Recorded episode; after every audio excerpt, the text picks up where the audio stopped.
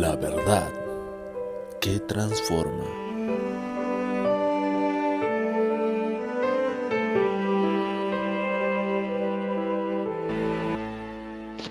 Muy buenos días, Dios les bendiga, bienvenidos una vez más a La verdad que transforma.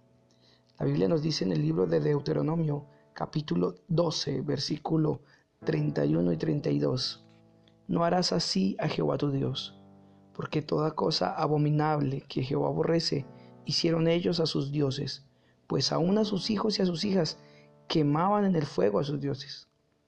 Cuidarás de hacer todo lo que yo te mando, no añadirás a ello, ni de ello quitarás.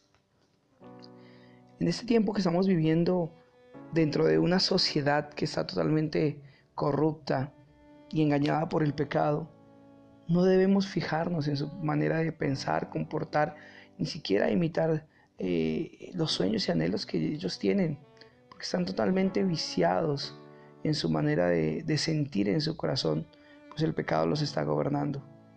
Amamos a la gente y deseamos la salvación de todo el mundo, pero la verdad es que la sociedad se ha corrompido.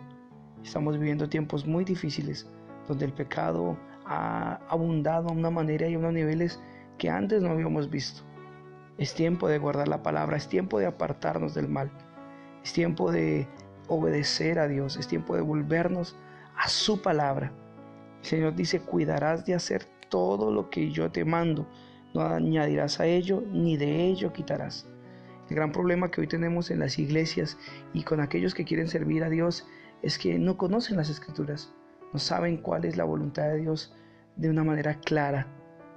Y es tiempo de volver a ella para dejar de pecar, equivocarnos, para dejar de errar tanto y parecernos menos al mundo y más a Cristo. Dios te ama, pero es tiempo de que volvamos a su palabra y empecemos a hacerla con cuidado, meditando todos los días en ella, sabiendo que estamos en un mundo perverso y que no tenemos nada que aprender de él. Que su Santo Espíritu nos va a enseñar siempre la verdad de Dios y esa verdad es la palabra. Volvámonos hoy a ella, escudriñémosla porque en ella nos parece que está la vida eterna y en ellas son las que dan testimonio de Jesús.